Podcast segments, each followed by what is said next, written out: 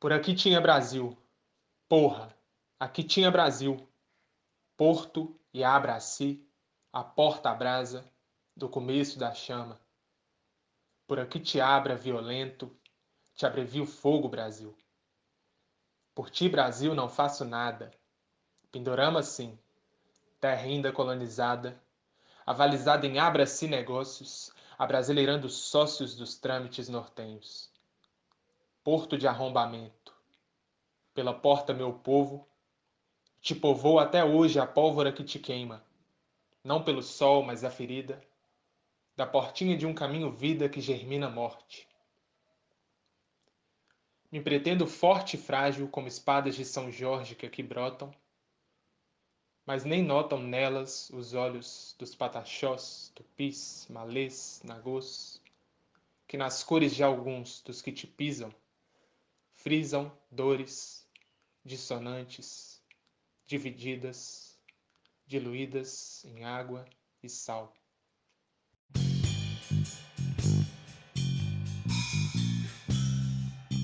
Está começando mais um episódio do podcast Neguinho Presidente. Vai à luta, sabe o quanto custa e onde quer chegar. Chegamos ao segundo episódio da série Poesias Pretas. Aqui quem fala é Ângelo Dias. Visite nossa página no Instagram, Neguinho Presidente, nossa página no Facebook, Neguinho Prefeito. Neguinho Prefeito que vai ser a primeira parte do nosso espetáculo teatral, que vamos eleger o primeiro presidente negro do Brasil. Eleger já que Nilo Peçanha herdou o cargo de Afonso Pena quando mesmo faleceu. Nesse episódio de Poesias Pretas, recebemos Júlio Nilong. Ele que é de Belo Horizonte, professor de Sociologia em Formação, estudante de teatro, ator do espetáculo Neguinho Presidente, e como vocês ouviram, ele iniciou o episódio com uma poesia de sua autoria. Júlio, muito obrigado por ter aceitado o nosso convite Fala um pouco pra gente sobre a sua trajetória. Onde nasceu, onde que você mora, o que que você faz. Você que é ator aí do espetáculo Neguinho Presidente, né? Você que faz parte da nossa equipe. É, fala um pouco pra gente sobre como que você se sente participando desse projeto e sobre a sua trajetória, como eu já disse. Salve, salve, Ângelo. Salve, neguinhas, neguinhos e neguinhos. Satisfação participar do podcast Neguinho Presidente. Eu sou Júlio Nilong, tenho 23 anos, sou de Belo Horizonte, sou poeta, educador, estudante de teatro e professor de Sociologia e Informação pela UFMG. É, também sou ator né, do espetáculo teatral em construção Neguinho Presidente. Satisfação também fazer parte desse espetáculo. E eu sinto que ele vem como uma continuidade né, de um processo aí de de expressão e de aprendizado com o teatro.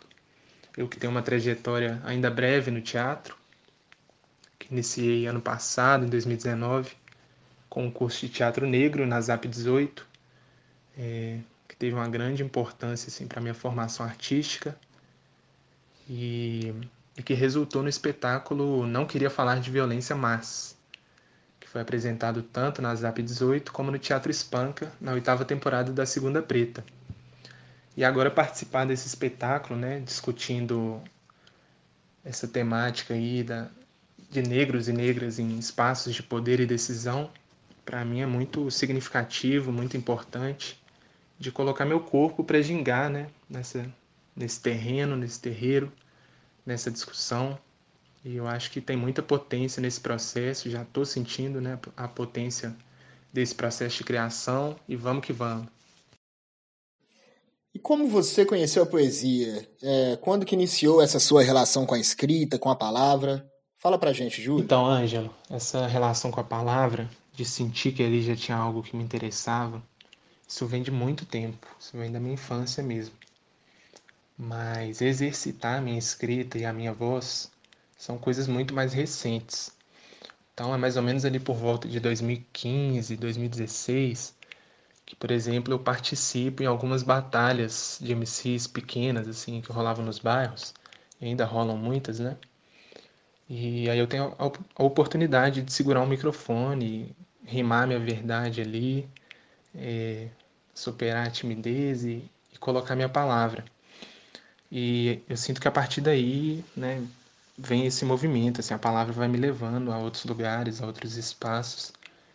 É, apesar de não ser um frequentador muito assíduo dos saraus, quero fazer isso mais daqui para frente, mas a escrita vem tomando corpo a partir desse momento, assim. E aí eu venho investigando essa relação, né, com a palavra. Ainda num, num momento que eu sinto que é de construção, né, da minha poesia, da minha voz, mas que já já tem me levado a muitos lugares e eu quero seguir esse movimento aí. E esse movimento, né, que vai me inventando junto, é, é um movimento que me leva a trabalhar a palavra nas escolas, né, nas experiências que eu tive em escolas públicas de Belo Horizonte, é, vai me levando a trabalhar a poesia no teatro, porque a ZAP 18, o curso de teatro negro, ele foi um, um lugar importantíssimo para eu é, colocar minha palavra e me entender enquanto poeta. E aí em vários outros espaços isso vai acontecendo, alguns saraus e algumas apresentações. E é isso. Cara, e quem são as suas referências? Né? Quem que você se né? Se inspira. Mano, hoje quem eu mais tenho gostado de conhecer e que está se tornando uma grande referência é o Ricardo Aleixo.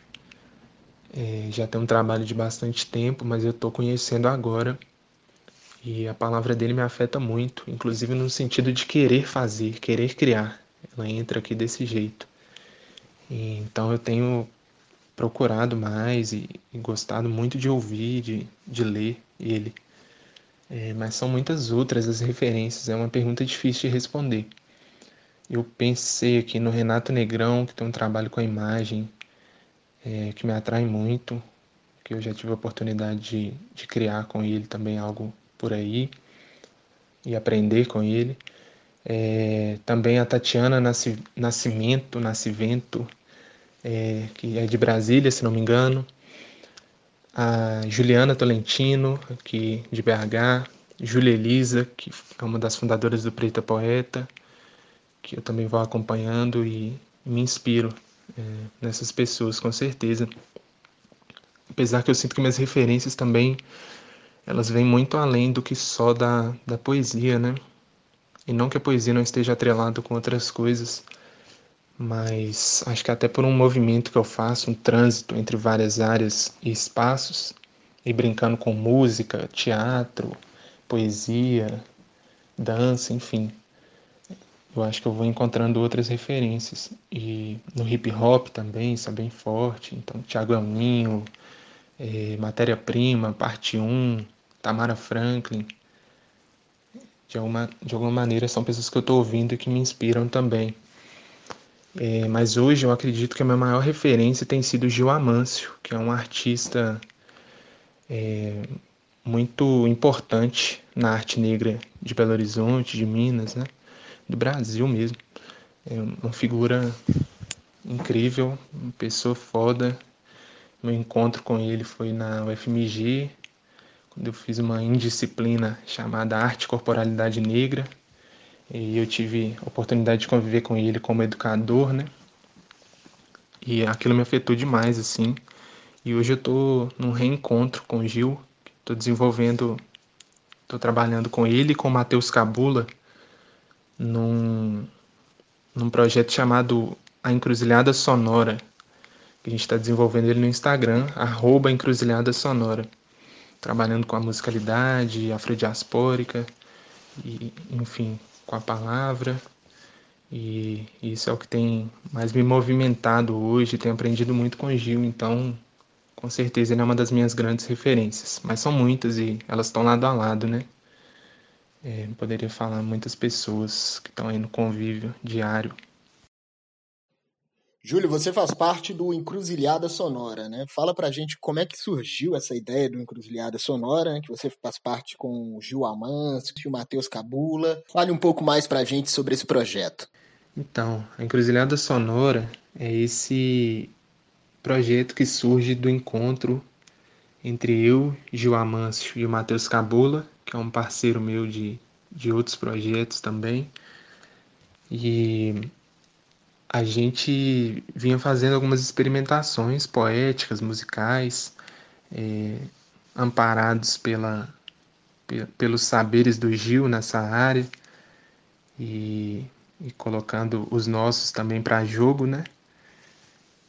E a gente pensa em fazer desse processo de, de experimentação um projeto que a gente acabou conseguindo o apoio da Diretoria de Ação Cultural e da Pró-Reitoria de Assuntos Estudantis da FMG.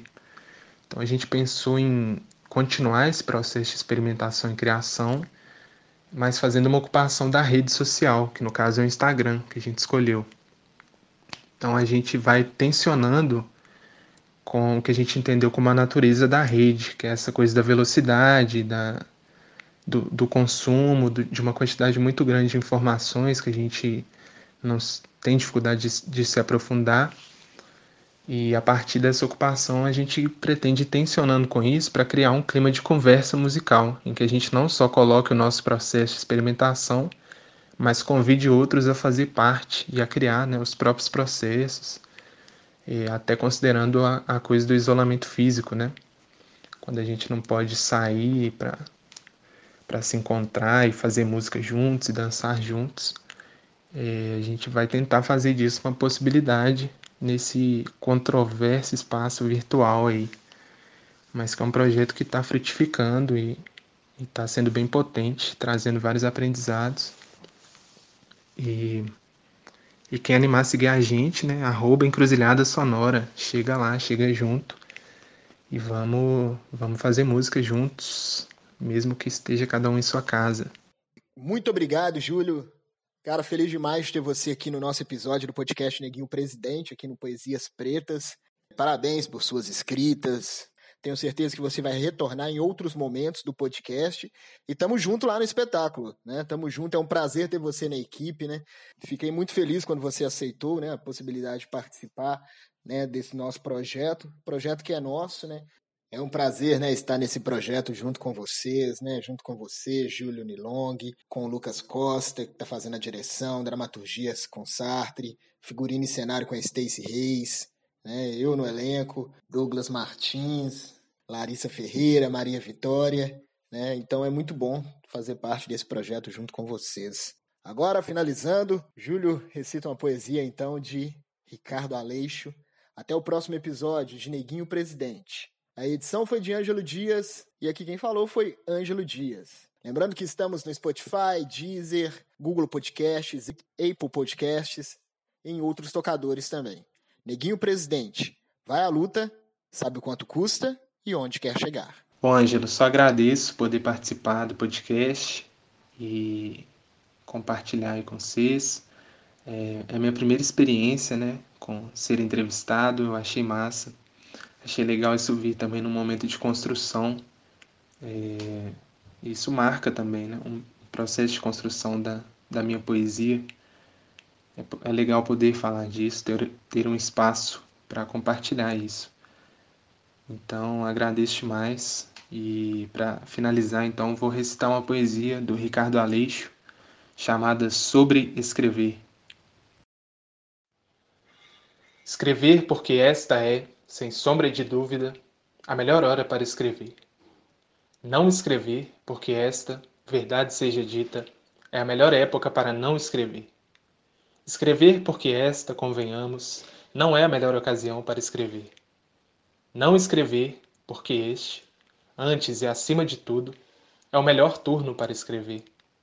Escrever porque este só um cego não vê, é o melhor tempo para não escrever. Não escrever porque este, apesar dos pesares, é o melhor mês para escrever. Escrever porque esta, até segunda ordem, não é a melhor noite para não escrever. Não escrever porque este, em última instância, não é o melhor século para não escrever.